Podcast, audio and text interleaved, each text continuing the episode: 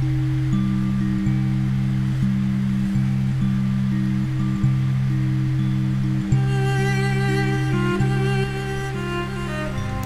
大家好，我是泰罗斯 Tracy，感谢收听我的晚安电台。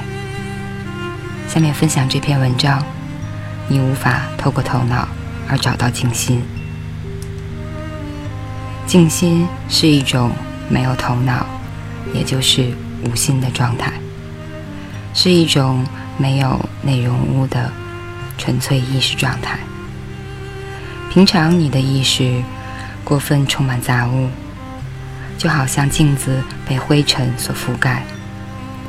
头脑是一个经常性的交通，思想在活动，欲望在活动，记忆在活动，野心在活动。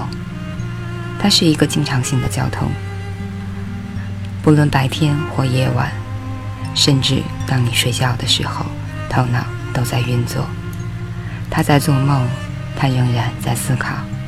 他仍然处于烦恼和焦虑之中，他在为明天准备，一个暗中的准备正在进行着。这就是没有静心的状态。与它相反的，就是静心。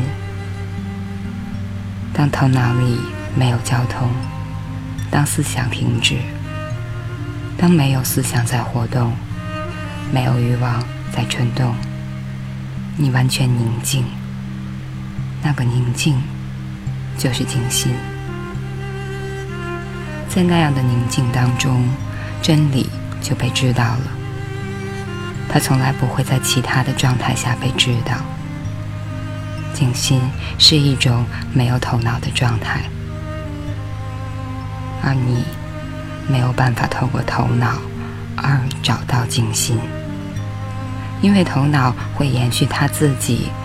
你只能借由将头脑摆在一旁，找到静心；借着冷漠、漠不关心、不跟头脑认同；借着关照头脑的经过，但是不与之认同，不想说“我就是他”。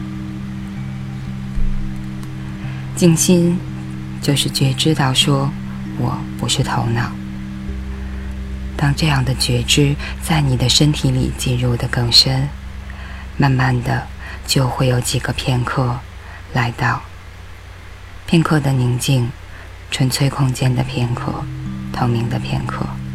当没有什么东西在你里面蠢动，当每一样东西都静止，在那些静止的片刻当中，你将会知道你是谁，你将会知道这个存在的奥秘。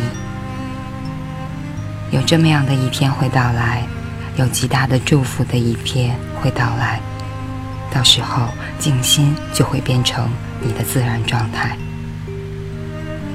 头脑是不自然的东西，它从来不会变成你的自然状态，而静心是，是一种我们已经丧失的状态。它是一个失去的乐园，那个乐园可以被重新获得。洞察孩子们的眼睛，仔细看，你将会看到非常的宁静和天真。每一个孩子出生时都带着一种静心的状态，但是，他必须被带进社会，他必须被教导如何思考、如何计算、如何推理、如何辩论。他必须被教以文字、语言和观念。然后渐渐的，他就丧失了跟他自己天真的接触，他变成受到了社会的污染，他变成一个有效率的运作机构，而不再是原先的他了。一切的需要就是再度重新获得那个空间，你以前就曾经知道它，所以当你首度知道静心，你会感到惊讶。因为有一个很大的感觉会在你的身体中升起，好像你以前曾经知道过它，而那个感觉是真的，只是之前有过的，现在忘记了。钻石丧失在垃圾堆里，但是如果你能够将那些垃圾移开，你将会再度找到钻石，它本来就是你的，它不可能真的失去，它只能够被遗忘。